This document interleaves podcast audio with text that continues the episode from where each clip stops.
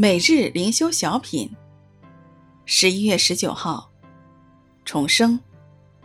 作者文文。你们必须重生。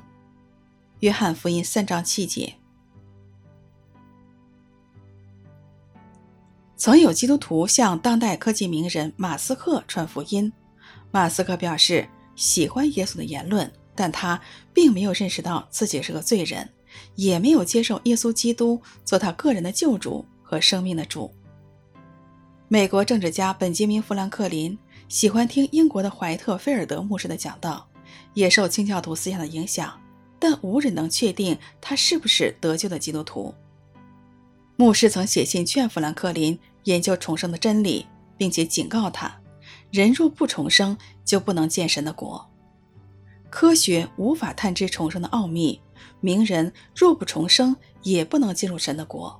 然而，被圣灵重生的基督徒，哪怕在世上再平凡、再贫穷，也都是神国的子民，可以尝到主恩的滋味是何等的美善。被圣灵重生的基督徒，也许在人群中默默无闻，但在神的国度里，他们是主所知道的，名字被写在羔羊生命册上。